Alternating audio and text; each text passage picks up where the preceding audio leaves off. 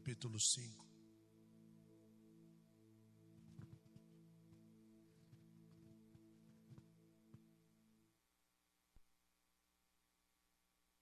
Amém? Vamos ao verso 18.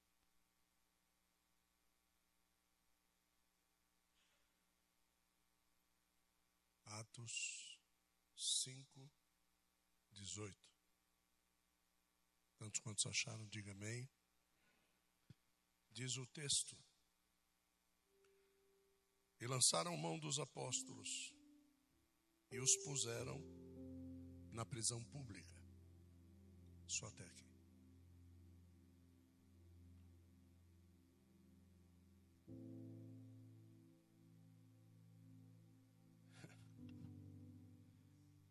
Quando nós falamos sobre prisão, a Bíblia sempre traz uma correlação das prisões e dos grilhões que ela fala.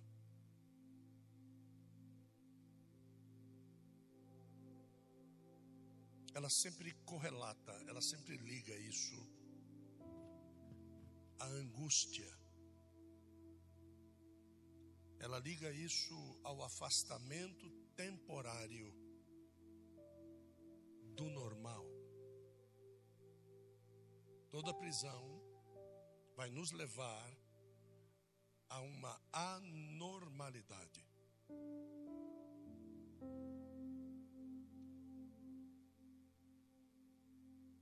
Embora todas as saídas possam estar abertas, enquanto Deus não abrir a porta da minha e da sua prisão, nós vamos continuar angustiados.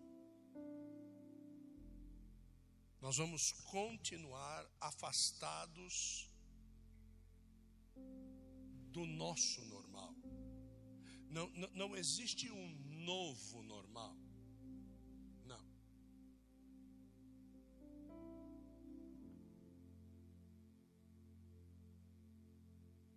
Eu fiz um, um breve relato de 15 minutos aqui sobre isso. Esse tema pulsou nessa tarde sobre o meu coração, mas eu não tive tempo de buscá-lo de uma forma profunda. Mas eu sei que o Espírito Santo fará uma boa obra. Meus filhos e minha esposa sabem que eu estava fazendo. E eu consegui escrever sete prisões.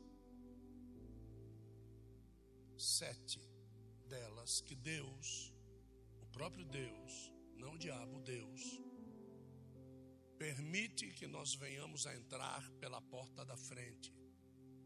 Eu não conheço nenhum ladrão que faz um rombo na parede de uma prisão para ele poder entrar na prisão.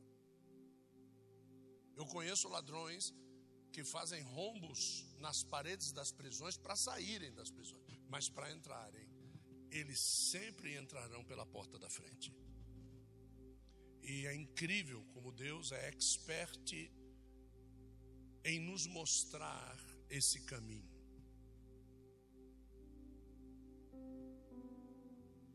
Conceitos e ideologias. Já foi falado aqui alguma coisa sobre isso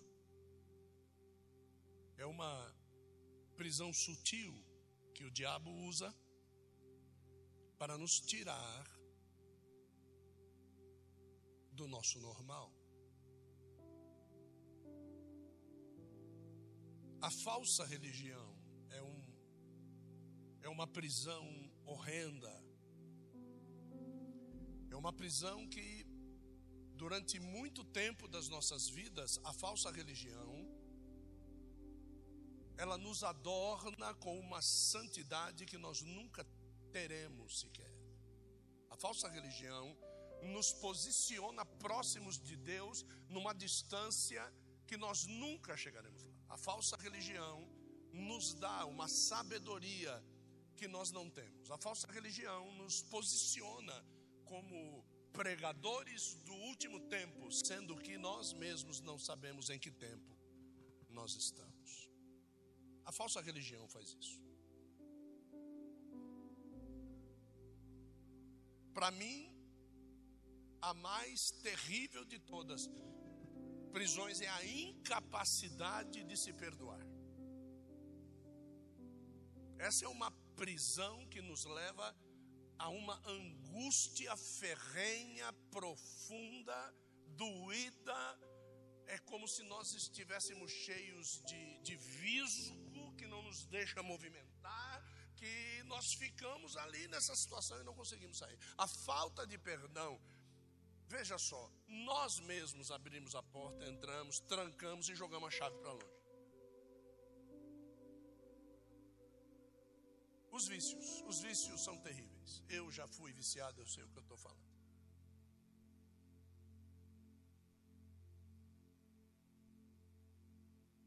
O medo.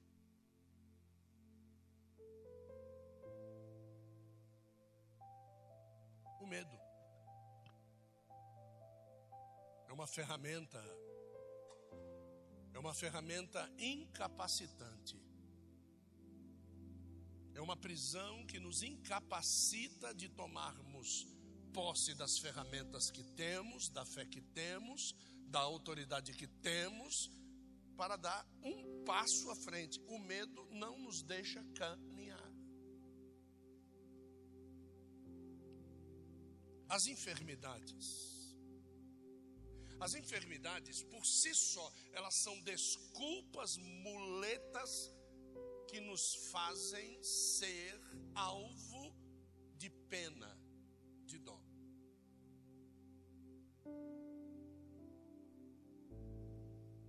As enfermidades, elas não vêm para matar. A nossa posição numa enfermidade é que nos leva à morte.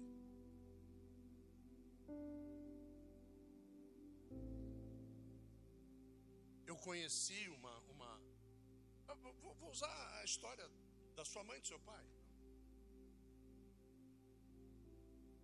Quando o, o papai do Gabriel faleceu, a, a mãe dele não tinha nada.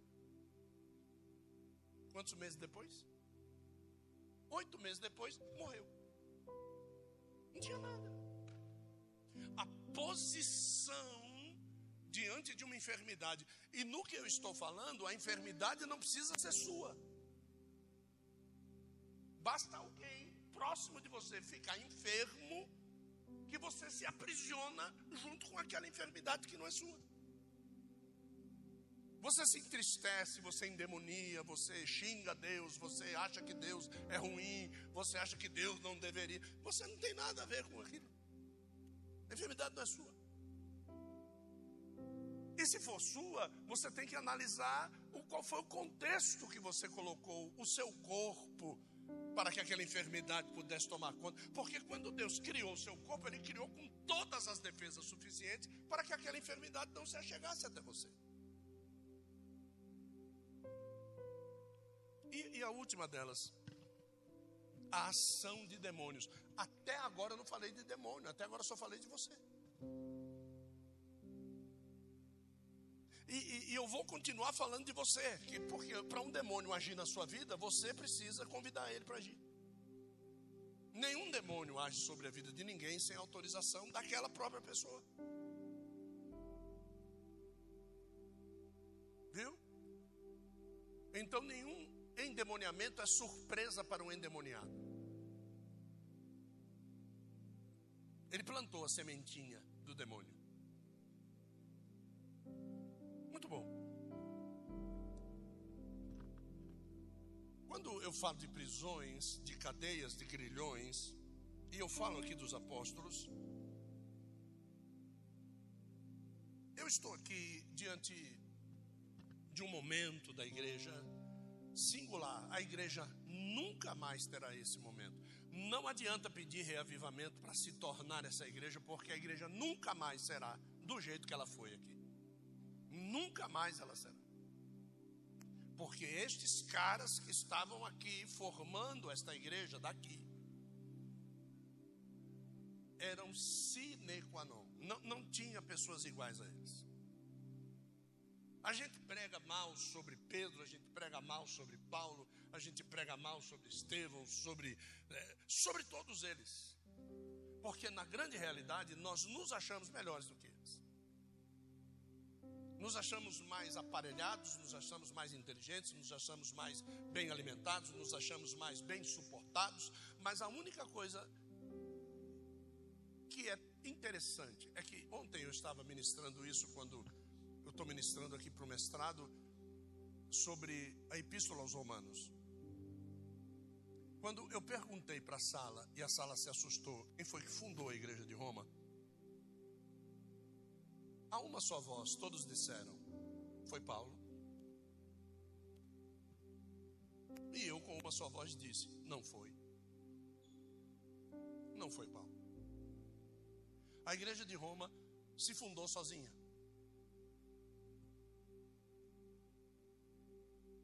Você vai ver Paulo, você vai ver Paulo pedindo desculpa para eles de tantas vezes que ele quis ir lá e não conseguiu ir lá. Paulo não conhecia a igreja de Roma. Quando Paulo foi para Roma, ele foi para morrer em Roma. A, a, a condição é que às vezes as pessoas precisam de pessoas para poder ter uma alavanca para poder fazer alguma coisa. Eu quero que você me diga, quem foi a alavanca da igreja de Roma? Você pode procurar, você não vai achar ninguém. Existiam algumas pessoas naquele dia da festa de Pentecoste que receberam uma semente e começaram a falar de Jesus em Roma quando chegaram de volta em casa. É tão simples as coisas. Mas nós bordamos um sistema, nós criamos contendas, nós criamos é, é, é, parâmetros de atitude e isso nos gera prisão. Melhor de tudo é que, para que tudo pudesse suceder em Roma, aqueles que haviam ouvido uma mensagem que Pedro havia pregado, com duas mensagens ele ganhou oito mil almas para Jesus. Aquele cara que não sabia falar e que de repente, tomado pelo Espírito Santo, ele transforma Jerusalém em 8.120 almas cristãs. Só que essas 8.120 almas cristãs agora, elas têm que voltar para sua casa. E quando elas voltam, elas voltam enebriadas com aquilo que tinham visto. Você sabe qual é o grande problema das igrejas? É que as pessoas chegam na, na igreja e elas não voltam enebriadas com aquilo que elas veem elas não voltam muito felizes com aquilo que elas veem, elas não voltam é, é, é, com vontade de contar para as pessoas com aquilo que elas veem, elas não voltam assim. E por isso a tendência das igrejas é diminuir, diminuir, diminuir e fechar. E sabe quem é o culpado disso? Satanás. Satanás é o culpado pelo não crescimento da igreja. Como se Deus precisasse de um grande exército para destruir Satanás. Esse demônio tão grande que todo mundo tem medo, Deus vai precisar de um outro só para poder prender ele e segurar ele lá mil anos.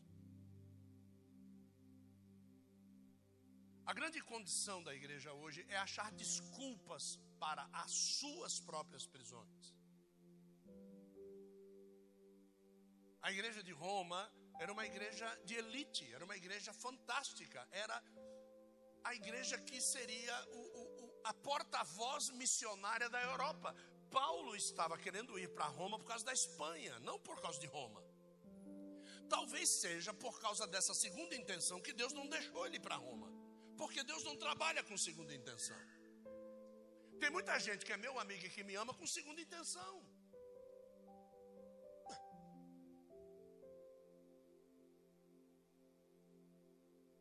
E Deus não trabalha com segunda intenção.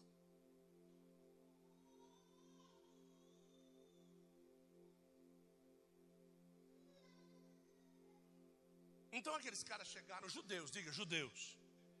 Esses judeus que estavam lá, eles voltam para casa e eles vão numa sinagoga. Roma tinha sinagoga. E quando chega na sinagoga, eles veem alguém pregando lá na sinagoga e eles ouvem a mensagem da graça que Pedro tinha pregado Quando chega na saída, faz o bolinho e está armada a rebelião. A partir daquele momento, os judeus cristãos começam a brigar com os judeus ortodoxos, com judeus judeus. E aí, o imperador fica sabendo de tudo isso aí. Ele diz assim: Eu não aguento mais, as nossas delegacias de polícia não estão cheias de trombadinhas, está cheia de crente e de judeu. Os caras estão saindo na bolacha, na porrada. E, e, e, e, é o seguinte, ó, e tem um cara aí, um tal de Crestos. Esse, esse cara é o que está botando tudo a perder. Então, por causa deste Crestos, nós vamos mandar todos os judeus embora. Aí foi quando todos os judeus foram mandados embora de Roma, e esse Crestos é Cristo. Então Cristo era a pedra de tropeço. Cristo não foi feito para se discutir, Cristo foi feito para se seguir. Nós não temos que discutir o que está certo e o que está errado. Se você seguir a Cristo, você vai saber o que está certo. Me, me diga um outro caminho do Evangelho, por favor. Você pode pregar o que você quiser, você pode ser eloquente quanto você quiser, você pode ter visões fantásticas a respeito do trono de Deus, você pode ter um bom desenhista do seu lado, você pode fazer muitas coisas lindas, mas se você não estiver seguindo a Cristo pelo caminho, você não vai saber o que é certo. Só sabe o que é certo quem segue a Cristo. Você pode ouvir os melhores filósofos, você pode ler os melhores livros, você pode ter o melhor computador, você pode sentar-se na melhor faculdade. Você vai para Harvard fazer lá um doutorado, pós-doutorado, vai fazer o que você quiser, se você não seguir a Cristo. Então todo mundo foi embora. Os, os, os brigões foram embora. Diga os brigões. Foram embora. Você sabe quem sobrou? Pergunta para mim: quem sobrou? Os gentios. E esse era o objetivo de Sobrou os gentios. Sobrou os caras que não podiam entrar na sinagoga. Sobrou os caras que ficavam ouvindo a mensagem do lado de fora. Sobrou os caras que não tinham expressão. Entre eles, sabe quem? Pergunta a mim quem? Priscila e Áquila.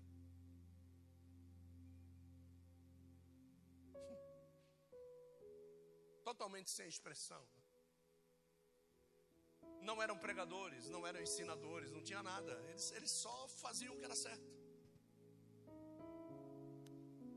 E você sabe aonde foi que o diabo resolveu armar a igreja dele?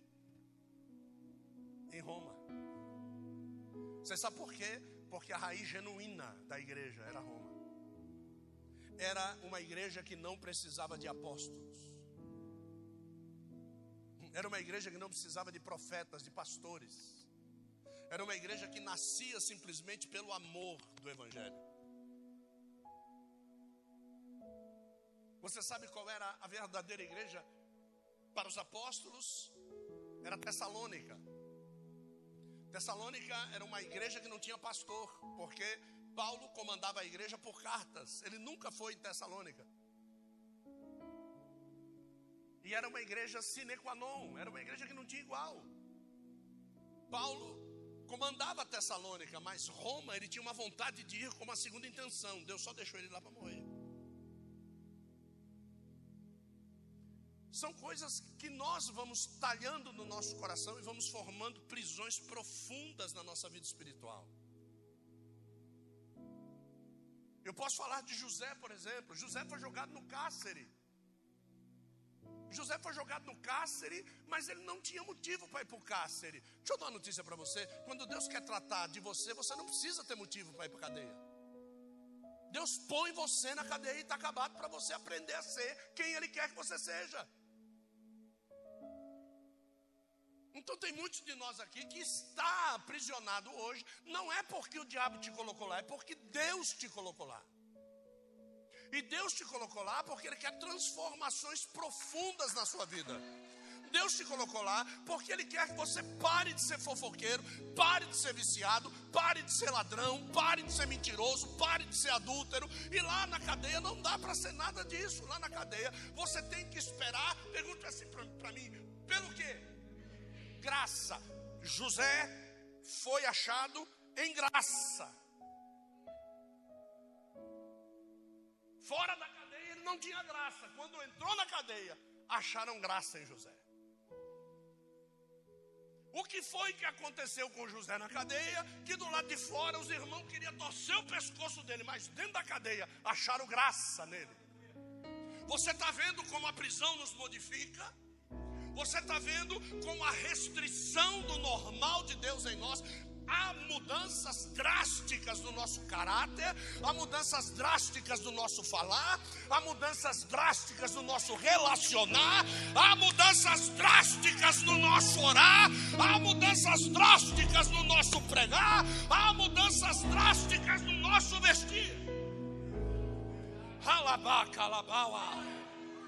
Porque a prisão é prumo de Deus, é talho de caráter, é mancha que tem que ser limpa, senão não se sai da prisão.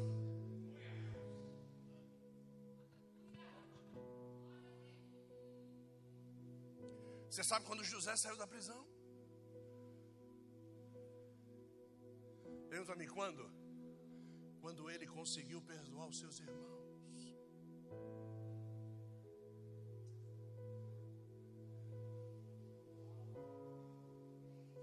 Você sabe por que é que Deus colocou José na prisão? Os irmãos tinham razão para querer matar José, mas José não tinha razão nenhuma para matar os seus irmãos. Por isso que ele foi para a prisão. Eu posso falar da prisão de Sansão. Olha, prisão de Sansão, ela tira os olhos. A prisão de Sansão te faz virar palhaço sendo sacerdote.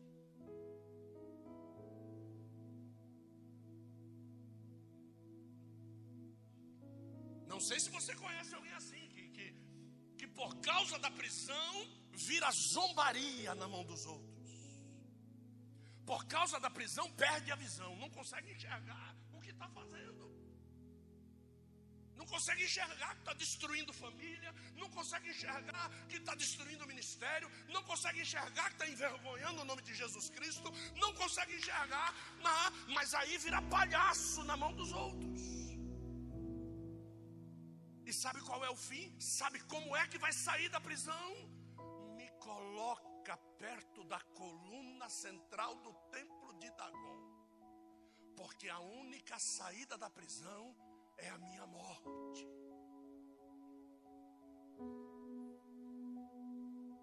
Eu dou até a minha vida para sair dessa prisão, e é melhor sair vivo e transformado do que continuar dentro da prisão, preso dentro do seu próprio interior. Você que pensa que ninguém sabe qual é a tua prisão. Você pensa.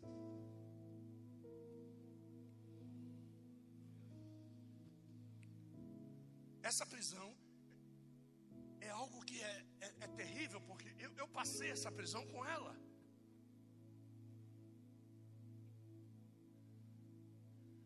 Porque nós estávamos certos, a nossa visão, estávamos certos. Mas de repente, a gente começa a ter esse sentimento. Você quer ver? Livro de 1 Reis, capítulo 22. Abre lá.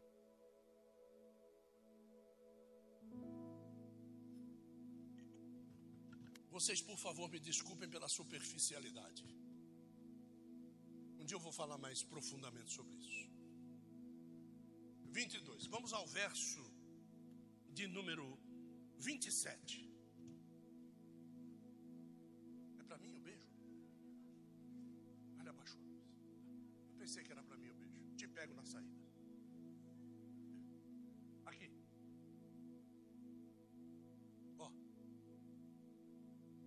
Dizendo-lhes: Assim diz o rei: Metei este homem aonde? No caso. E sustentai-o com o quê? O pão e o quê? Até que eu volte em paz. Próximo verso. Replicou Micaías: Se tu voltares em paz, o Senhor não tem falado por mim. Ou seja, Micaías disse para o cara: Não vai, porque você vai morrer. Aí o cara diz: Eu vou, e se eu voltar em paz, você sai vivo. Como se Micaías pudesse mudar o destino de alguém. Eu não posso mudar o teu destino. E por eu não poder mudar o teu destino, sabe o que Deus faz comigo? Me põe na prisão.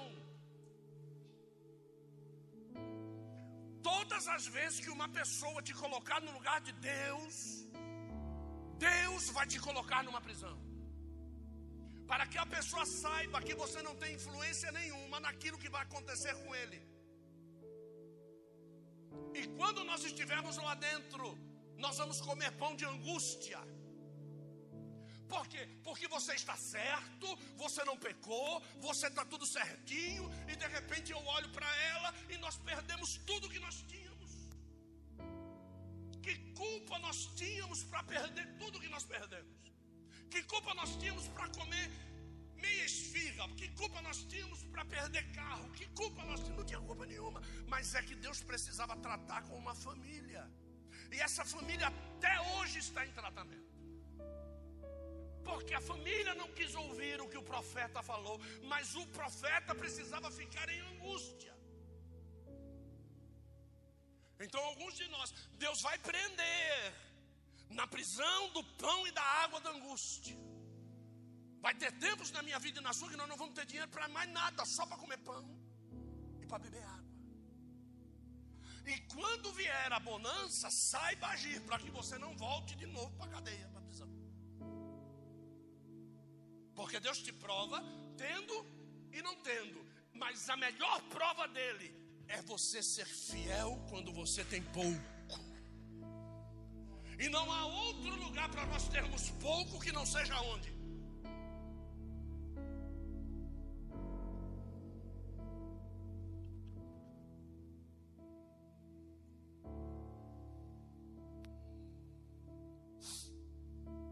Elizabeth falou um negócio, estávamos conversando, não lembro onde foi, acho que foi no.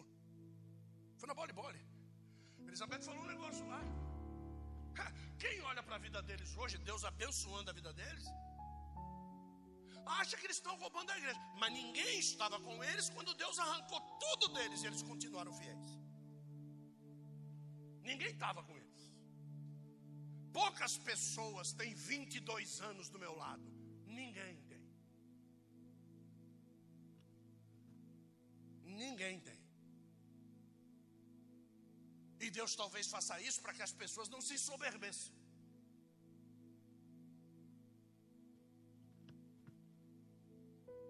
Micaías, ao exemplo de Jeoaquim, 2 Reis 25, 27, abre lá. O rei, agora, um rei mandou o profeta para a cadeia.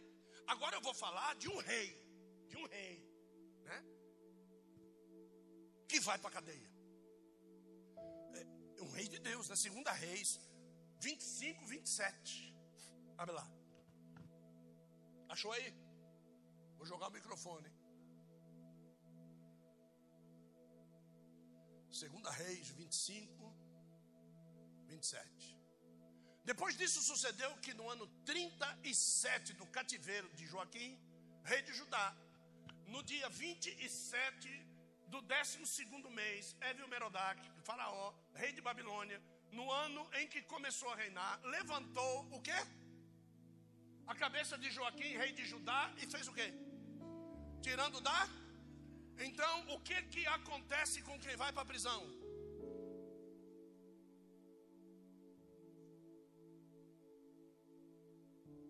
O que que acontece com quem sai da prisão?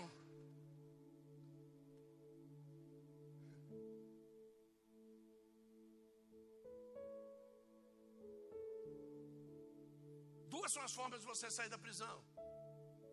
Ou Deus te manda tirar, ou Deus manda o teu inimigo te tirar. O texto que nós lemos, logo no comecinho, sobre a vida de quem tem cabeça erguida para o céu, seja na prisão ou fora dela, Deus nunca vai deixar o inimigo levar os louros de haver te tirado de dentro da prisão. É por isso que ele diz: Eu sou socorro bem presente no momento da. E diz assim: Pelo que não temereis. Ainda, aí ele começa: Com tudo aquilo que pode me trazer medo, tribulação, só que nada disso pode ocorrer dentro da prisão. Tudo isso é fora da prisão. Ainda que os montes se transportem para o meio dos mares. Como é que isso vai acontecer dentro da prisão? Não dá. Isso é fora da prisão. Então, o que Deus está dizendo é: você prefere estar angustiado aqui e saber que eu estou do teu lado, ou você prefere estar angustiado com quem merece angústia e estar do lado de fora?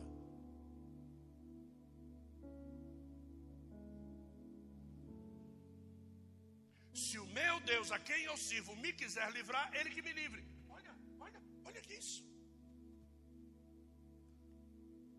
Olha, meu Deus do céu. Pedrão, oi, amanhã você vai ser decapitado. Tá bom. 15 minutos depois o soldado volta com a alimentação, Pedro está roncando. Quem é que em sã consciência vai ser decapitado no outro dia, 8 horas da manhã e 3 horas da tarde está dormindo? Pergunta para mim, aquela prisão para Pedro era spa, rapaz. Aquela prisão para Pedro era a única forma dos crentes endemoniados encher os picuá dele. Tem hora que Deus nos leva para a prisão para livrar de pessoas que ficam enchendo o saco.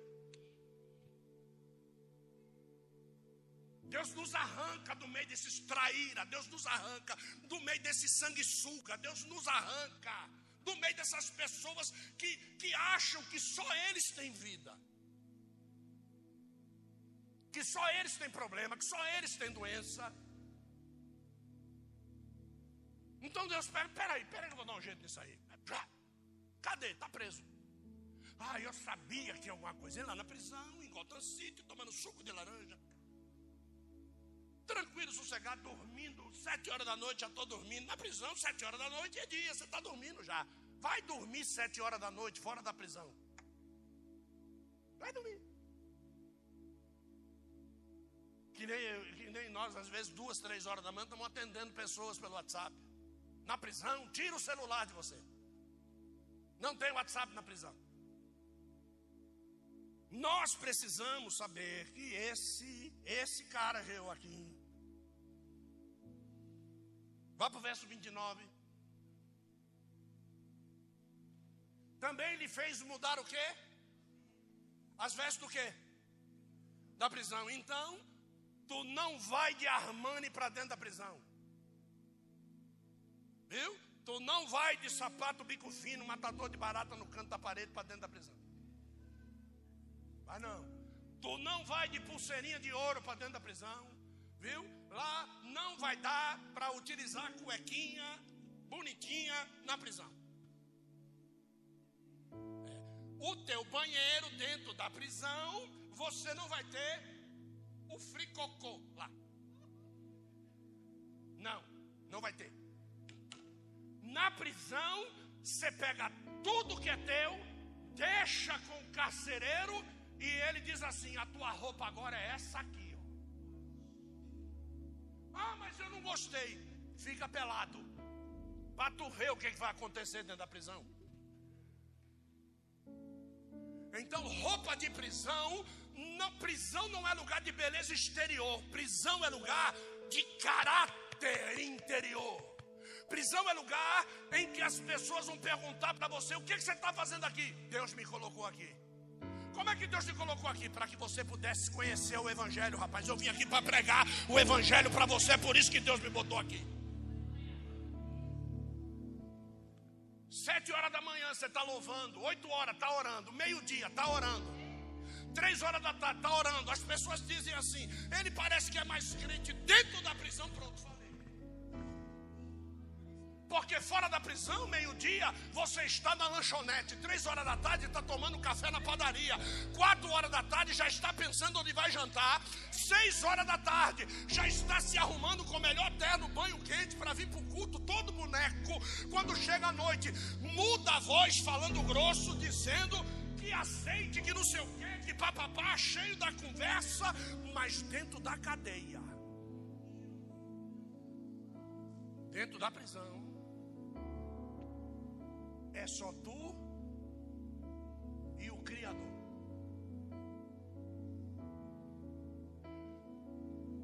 Ache para mim alguém de valor dentro de uma prisão.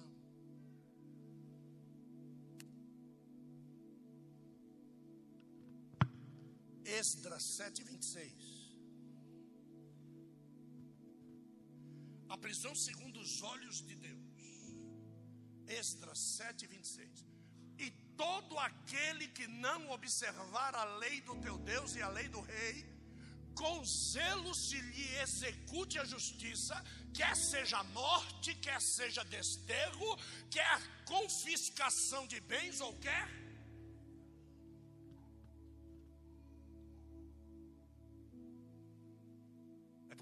Para a prisão. Se não é prisão, perde tudo que tem. Se não perder tudo que tem, é morte. Se não for morte, é desterro, perde a terra. Não tem onde morar, começa a andar com mandarilho.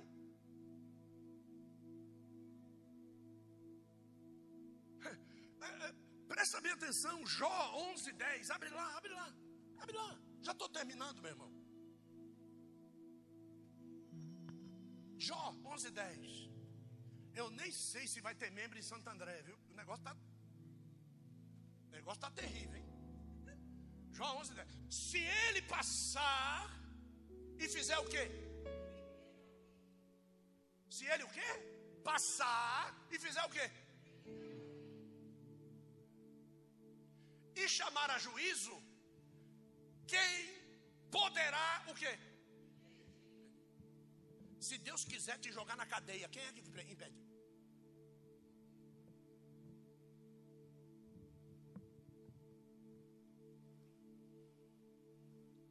O que dizer de João Batista?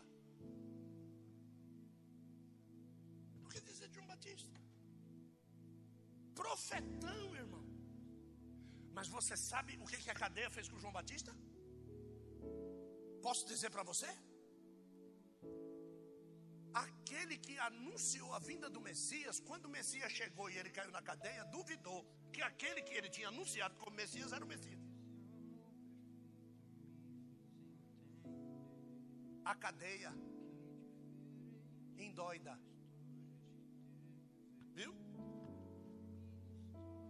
Não esqueça das sete cadeias que nós falamos lá. Indóida, viu? O que dizer de Paulo?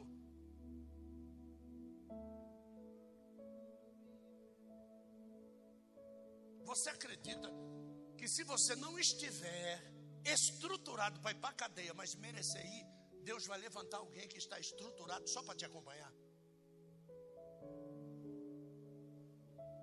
Para que você não desvie da cadeia e perca a tua salvação? Mas que tu vai passar pela cadeia, tu vai. Foi o que Deus fez com quem? Com Silas. Quem merecia aquela cadeia era Silas, não era Paulo. Paulo foi lá para manter Silas na posição. Porque quando não tinha ninguém para ir para a cadeia para ser mencionado como posição, Paulo foi preso sozinho. Ou você acha que ele sempre era preso em dueto? Não. Quando Deus queria tratar com Paulo, ele levava Paulo para a prisão. E quando Deus queria que Paulo tivesse tempo de fazer, olha o que eu vou dizer, quando Deus queria que Paulo tivesse tempo de fazer o que fora ele não tinha, Deus botava ele na prisão. Você acha que a maioria das cartas foi escrita da onde?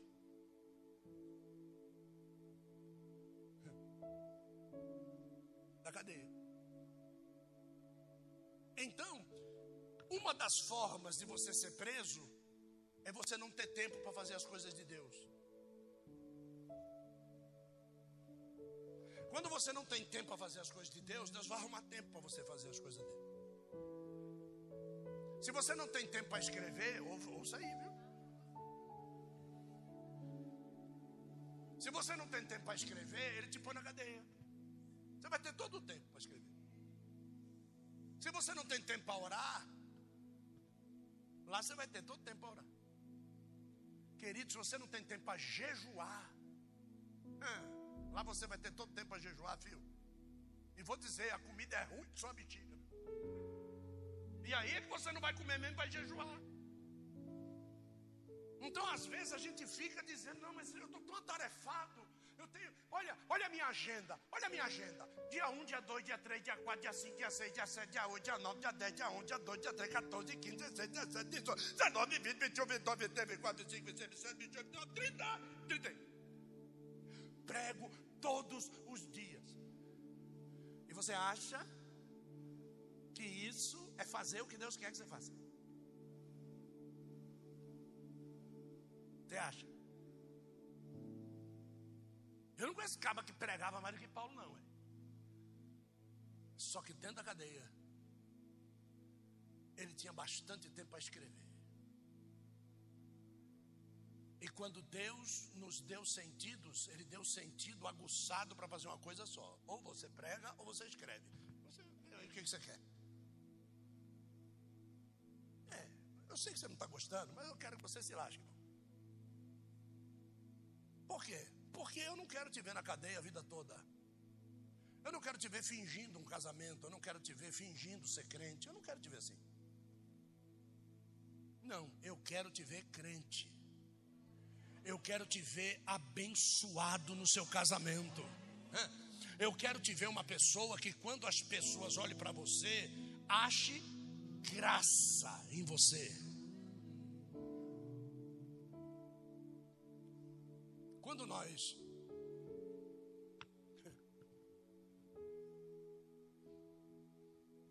É engraçado que muitas vezes tentaram prender a Cristo. Tentaram apedrejar Cristo, matar Cristo, mas ninguém conseguia fazer isso aí. De uma forma tremenda. Os caras, eu, eu, estive num lugar aonde, aonde a multidão chegou e empurrou Cristo na beira do abismo.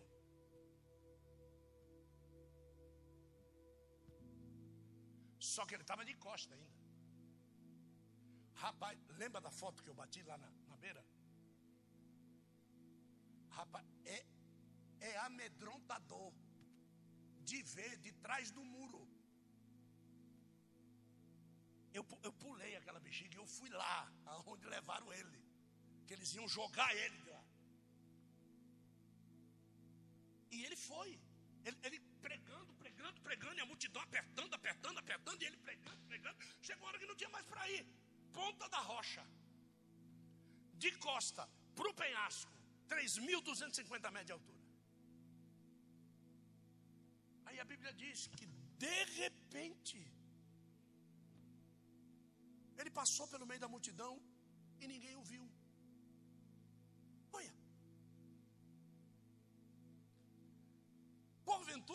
Assim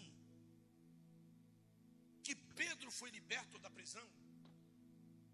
Ele passou por todo mundo e o anjo, muito educado, abria a porta, dizia para Pedro: passa, fechava a porta, porque, de acordo com o que está escrito aqui, os soldados vão dizer assim: encontramos todas as portas dos cárceres fechadas.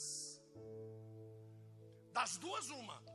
Ou Deus tem a micha da chave da tua cadeia, ou então, quando Deus quer te romper da cadeia fora, Ele faz com que até os grilhões se abram, para que você possa passar ileso porque não tem outra explicação. Como é que vai abrir a porta trancada? Paulo, Deus manda o terremoto, cai tudo. engraçado é que ele não estava sozinho com Silas. Ele diz assim: Todos nós estamos aqui. Ele não disse eu e Silas estamos aqui. Tinha outros cadeeiros lá dentro. Só que Paulo estava no cárcere inferior. E o cárcere inferior é chamado de masmorra. É o mais úmido, é aonde todas as fezes das outras cadeias são jogadas num único fosso.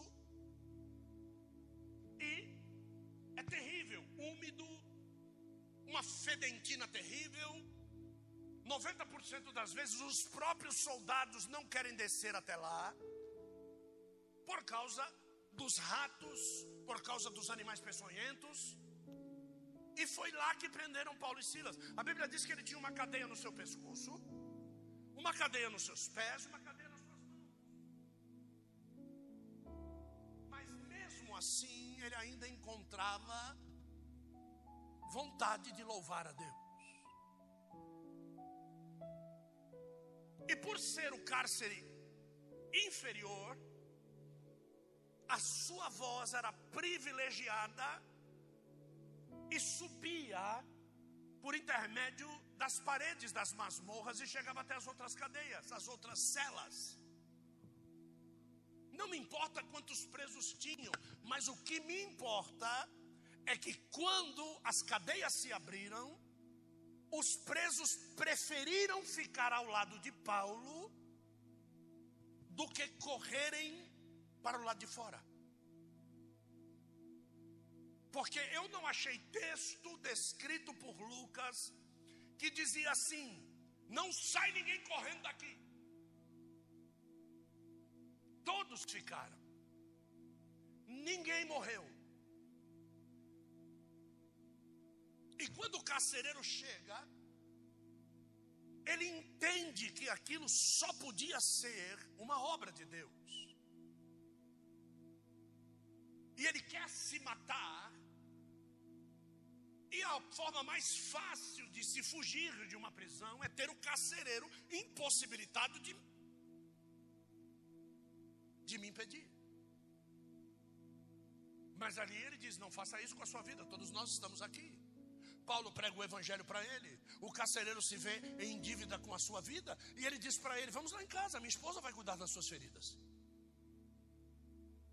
A Bíblia diz que ele pregando o evangelho para a esposa, ele batiza o carcereiro e a esposa. Então, em algumas vezes, a autoridade e a eficácia da nossa pregação estará diretamente atrelada a uma prisão que estamos vivendo. E se nós não queremos a prisão, nós também não veremos aquilo que Deus estipulou para que pudesse ser acontecido e nós instrumentos na vida dessas pessoas. Tem muita gente que vai querer ouvir o que você passou na prisão, como você se comportou na prisão, o que foi que Deus fez por você na prisão, como foi que Deus te livrou da prisão, o que mudou no seu caráter na prisão. Mas eu não vi os apóstolos em nenhum momento tirando a roupa da prisão. Porque todas as vezes que Paulo ia pregar, ele dizia: eu sou cadeiro. Eu passei por lá.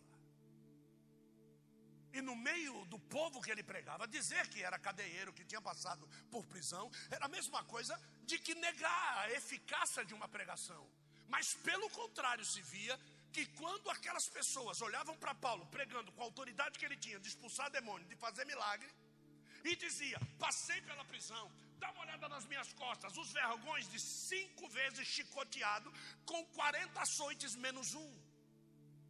Passou por naufrágio, foi mordido por serpente venenosa, desceu por um muro de mais de 30 metros de altura dentro de um cesto de pão para poder fugir. Passou privação de comida, privação de bebida, privação da sociedade. Foi preso oito vezes. Um homem que sofreu um naufrágio de um navio, 250 e poucas almas, 247 foram entregues para ele poder cuidar. Ele leva esse povo até lá, nenhuma das almas se perdeu, porque Deus falou com ele: Eu estou entregando todas as almas na sua mão. Às vezes as pessoas querem pegar almas das igrejas para formar uma igreja. E Deus disse para Paulo: Eu vou pegar todos eles e vou entregar na sua mão. E você não vê Paulo abrindo uma igreja para eles. Mas nós sabemos que na ilha de Malta cresceu um evangelho sem um apóstolo presente. Um apóstolo que mostrou a sua vivacidade, mostrou o seu caráter, mostrou a sua espiritualidade, fazendo o que Deus mandou fazer. A grande condição, às vezes, é que nós nos achamos livres quando estamos em desobediência a Deus. Muitos de nós acham que servir a Deus fielmente, na linha, é uma prisão. E vou contar para você, é mesmo. Você acha que Deus cria o Éden e põe Adão lá dentro e diz: não sai do limite. Você acha que isso era o quê? Era sing-sing do tempo de Adão.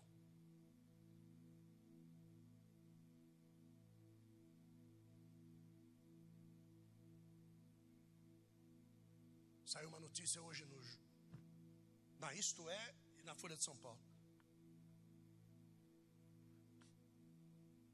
Alguns planetas que nunca se identificaram estão começando a se identificar e sinais estão vindo de lá.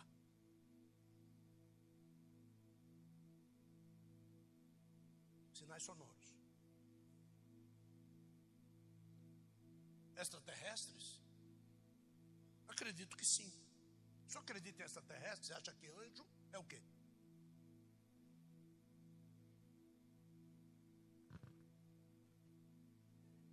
Anjo é terrestre?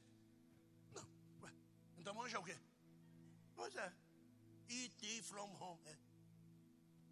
E já que ele pode assumir a posição que ele quiser, a forma que ele quiser, o corpo que ele quiser, ele pode ser do jeito que ele quiser. Se é de um jeito que te atrai para ele, ele vai se mostrar assim. A Bíblia diz: vocês têm recebido um anjo na sua casa e vocês não têm nem percebido que eles estão lá. As pessoas só pensam que só pode entrar um demônio numa pessoa. Você já pensou em entrar um anjo numa pessoa? Você já pensou nisso? É um espírito. Tem o mesmo poderio que um demônio de entrar numa pessoa. Um anjo pode entrar numa pessoa, por que não? É um espírito. Ele pode trazer uma força sobrenatural para uma pessoa, ele pode trazer uma inteligência sobrenatural para uma pessoa, ele pode trazer uma visão sobrenatural para uma pessoa. Ué, por que não? Essa é uma nova doutrina? Não, eu só estou perguntando para você por que não. Se um demônio pode te pode te tornar um prostituto, se um demônio pode te tornar um adúltero, se um demônio pode te tornar um mentiroso, por que, que um anjo não pode te tornar santo? Por que, que um anjo não pode te trazer para a presença de Deus? Por que, que um anjo não pode te tornar um profeta? Por que, que um anjo, mas que anjo? O Espírito Santo, dá para você entender?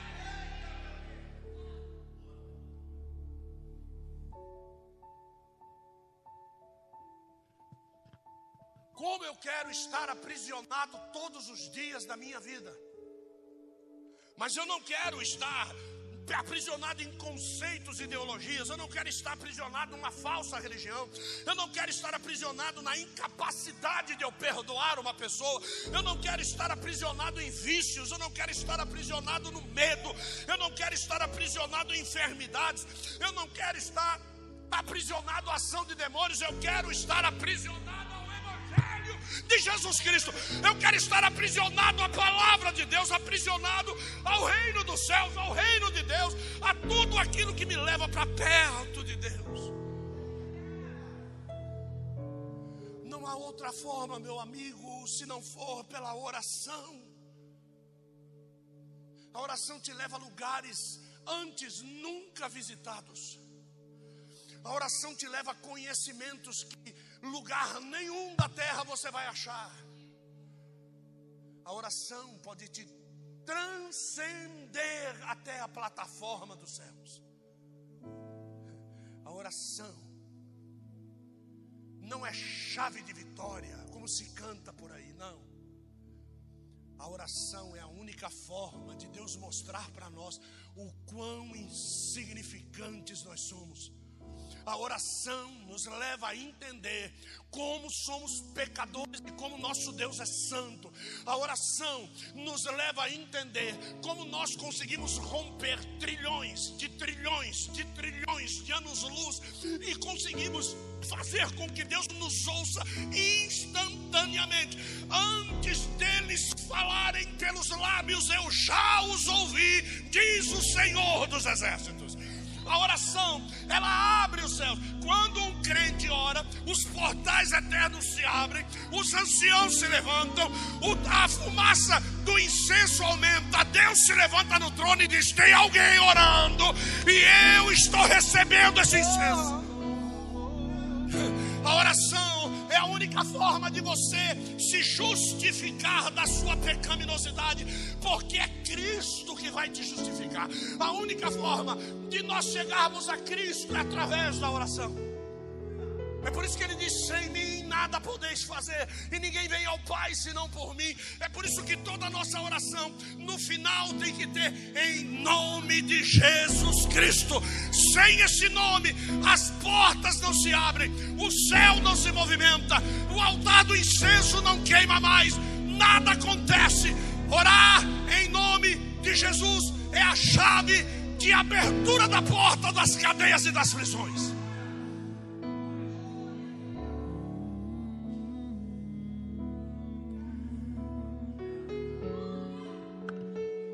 Isaías, capítulo de número 10, verso de número 27.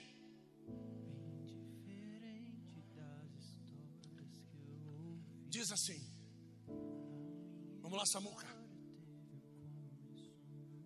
Naquele dia, a sua carga será tirada do teu ombro, e o seu jugo do teu pescoço e o jugo será quebrado por causa da unção.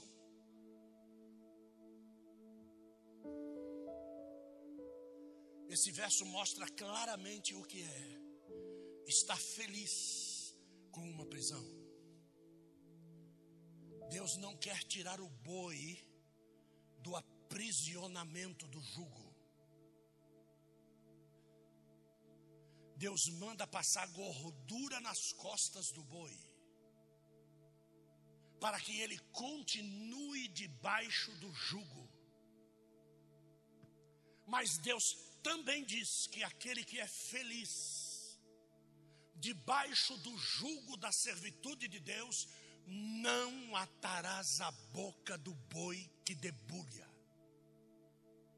Em todo tempo, o seu dono vai colocar na sua boca o alimento diário para que ele continue a debulhar, para que ele continue a trabalhar, para que ele continue a esmagar azeitonas e gerar o verdadeiro azeite, para que ele continue a pisar as uvas e gerar o verdadeiro vinho, para que ele continue a esmagar o trigo e gerar o verdadeiro pão. Nós não podemos parar, esse jugo é colocado sobre nós, mas calma lá, ele vai colocar uma unção especial para que nós não venhamos a desistir do nosso chamado.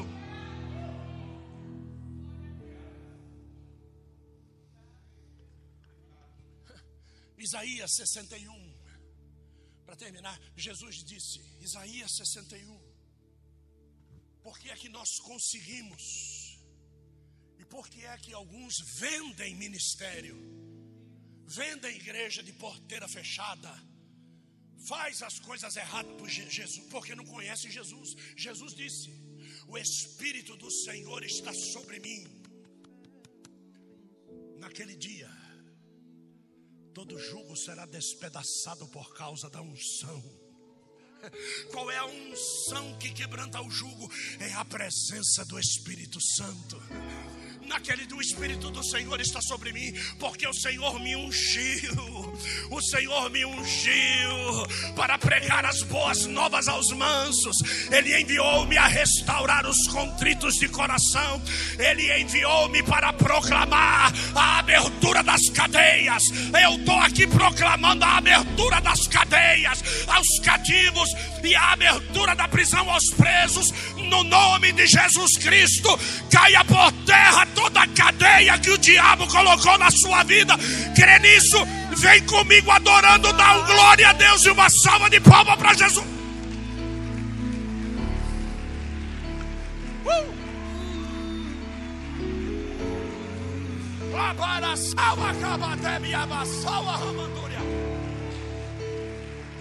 Pegue a fara, salva.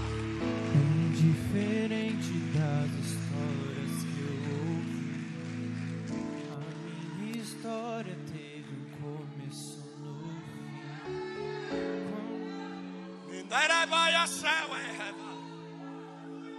Quando Jesus tomou a chave que me fez cativo.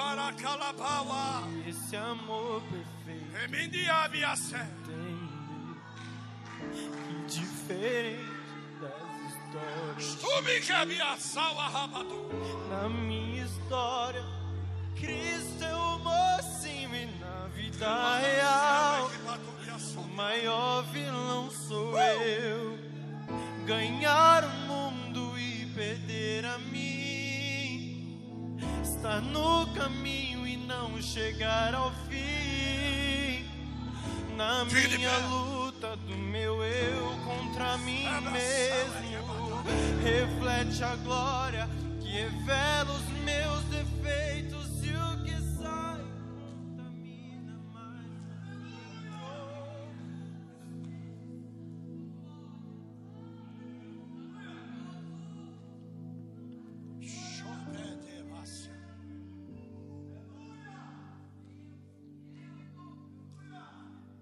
Põe a mão no seu coração. Como pode me amar, Deus, sabendo que eu sou falho, sabendo que eu faço de errado, como pode me amar assim? Ele te ama desse jeito. Como pode me amar,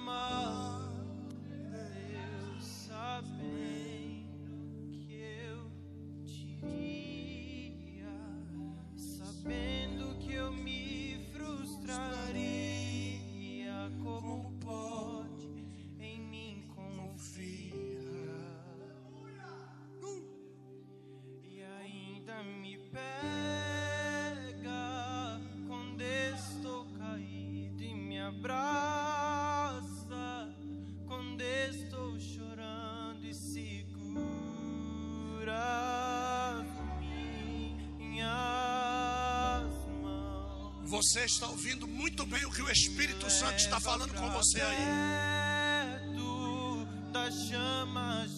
Então, aceita esse convite e vem pra frente.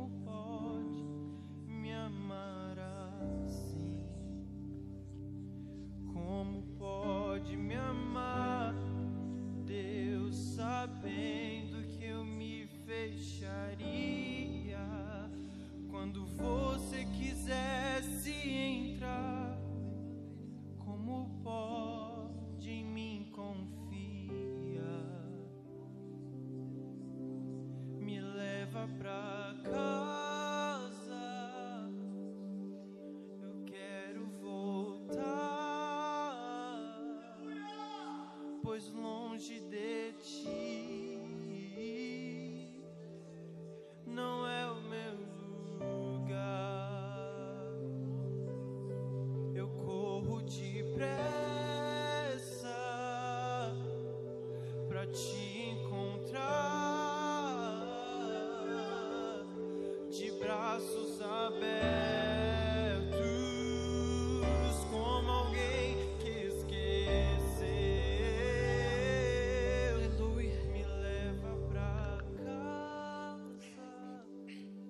Levanta sua mão e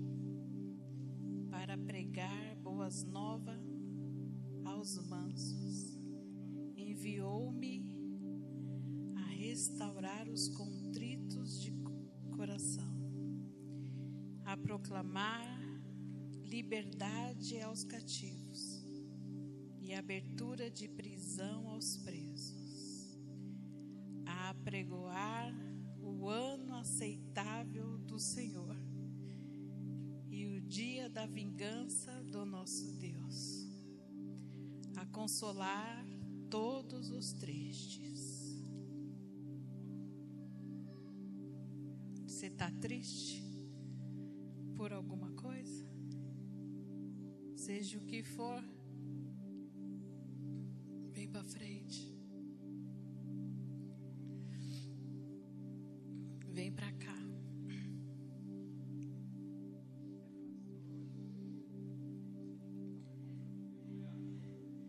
Porque nós vamos sair dessa porta fora com a alegria do Senhor em nós. Vocês que vieram à frente, coloque a mão no seu coração.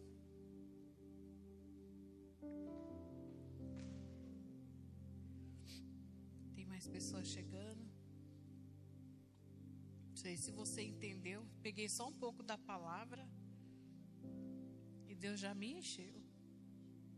E quando nós abrimos o coração, né? Ele chega. Nós só podemos dar aquilo que nós temos. Se nós não temos, fique quietinho. Até Jesus te preencher. Deus, nós te louvamos, Pai. Nós te agradecemos por essa palavra. Nós te agradecemos por este lugar. Nós te agradecemos, Pai, pela tua fidelidade. Nós te agradecemos pela unção que o Senhor derrama sobre esta casa. Pai, o Senhor viu a cada passo que cada irmão meu deu nessa noite. Eles estão diante do teu altar. E que essa unção, essa graça, essa alegria, esse constrangimento, Pai, não termine aqui quando o culto acabar, mas que tudo isso que o Senhor fez dentro do interior de cada um deles possa seguir até que o Senhor volte.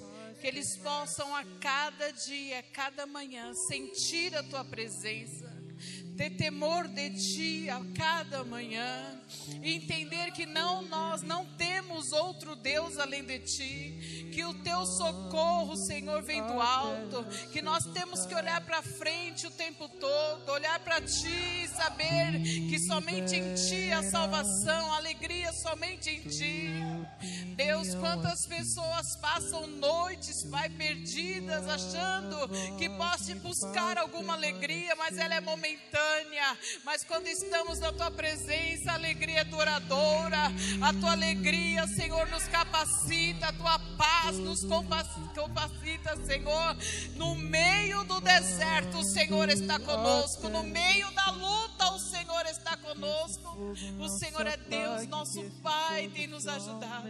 Fortalece a vida de cada um dos meus irmãos que vieram à frente, Senhor. Em nome de Jesus. Em nome de Jesus. Faz tudo aquilo que o Senhor tem que fazer com a vida de cada um, Pai. O Senhor conhece o nome, o endereço de cada um que veio à frente. Eu abençoo cada um em nome do Pai, do Filho e do Espírito Santo. Amém. Louve mais um pouquinho.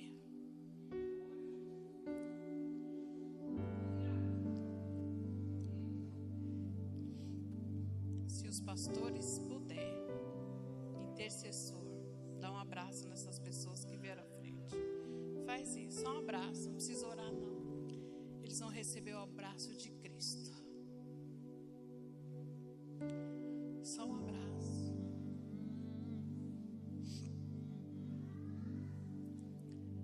Os irmãos que têm paz, têm alegria dentro de você, vem abraçar alguém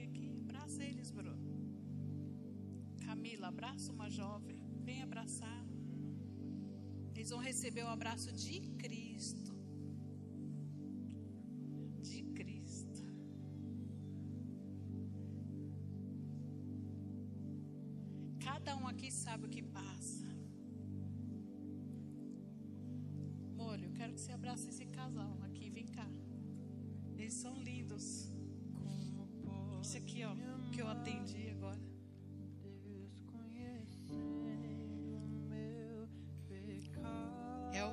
A Sâmia. Sabendo que eu faço te errado, como pode me amar assim? Como pode me amar, Deus, sabendo que eu Alguém pode vir abraçar meu irmão aqui? sabendo que eu faço Quem não recebeu o abraço, levanta a mão.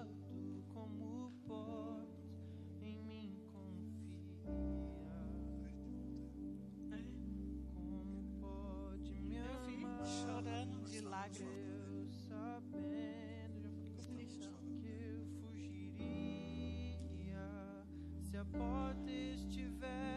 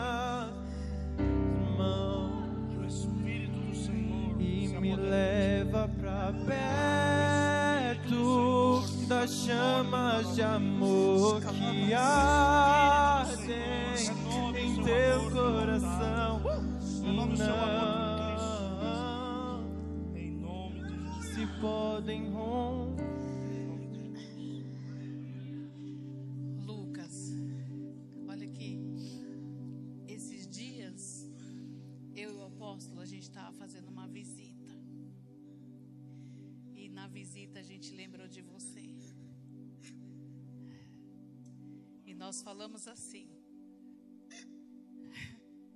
Jesus te ama, não vai dar para fugir mais, tá?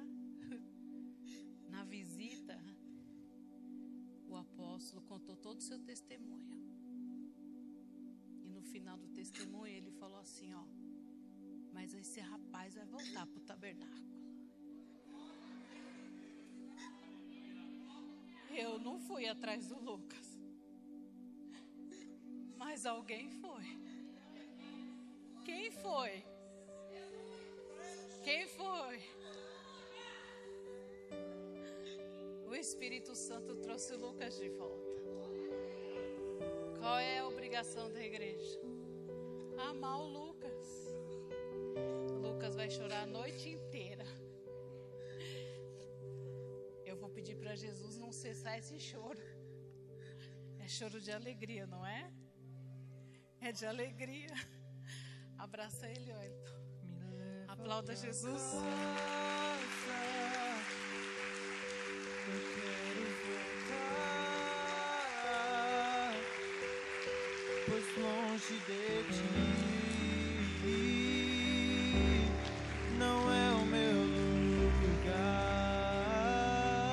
Se você não fazer sua parte em ajudar vidas e abençoar vidas, Jesus não mudou, ele continua e ele traz. Viu? Deus abençoe, igreja. como quem Glória a Deus. Irmãos, domingo, escola teológica dominical, às 8 horas. Logo em seguida, 9 e meia, o nosso culto matinal. às 18 horas, culto da família. Terça-feira, nosso culto de homens e mulheres. Quarta-feira, Faculdade Martin Luther King. Quinta-feira também. Sexta-feira, culto de oração novamente, libertação. Domingo agora, nós vamos ter um cenáculo com a bispa e com as meninas. Amém? Você que conhece alguma garota, que tem alguma dúvida sobre algo, mande ela aqui pra gente. Domingo, três horas da tarde. Então a bispa vai estar tá aí, amém? Com as jovens aqui da nossa igreja, tirando todas as dúvidas antes do nosso culto da família. Amém? Dia 15 de julho nós temos a nossa formatura da MLK. Amém? Você que quer participar, procure a Marina, o Fernando, a Tati, o Manuel. Amém? E adquira o seu convite. Se você for formando ou se você for vir assistir como convidado, tá aqui os valores na tela e compre o seu convite. Amém? Dia 21, 22 e 23 de outubro, nós vamos ter encontro de casais. Amém? Então, se você quer ir, procure a Vânia e o Jesus. Terça-feira, agora, dia 10, foi o primeiro dia, o primeiro dia para você fazer o seu pagamento, mas eu acredito que ainda dá tempo. Então, procure o Jesus e a Vânia, amém? E acerte o seu primeiro pagamento. Dia 4, dia 5.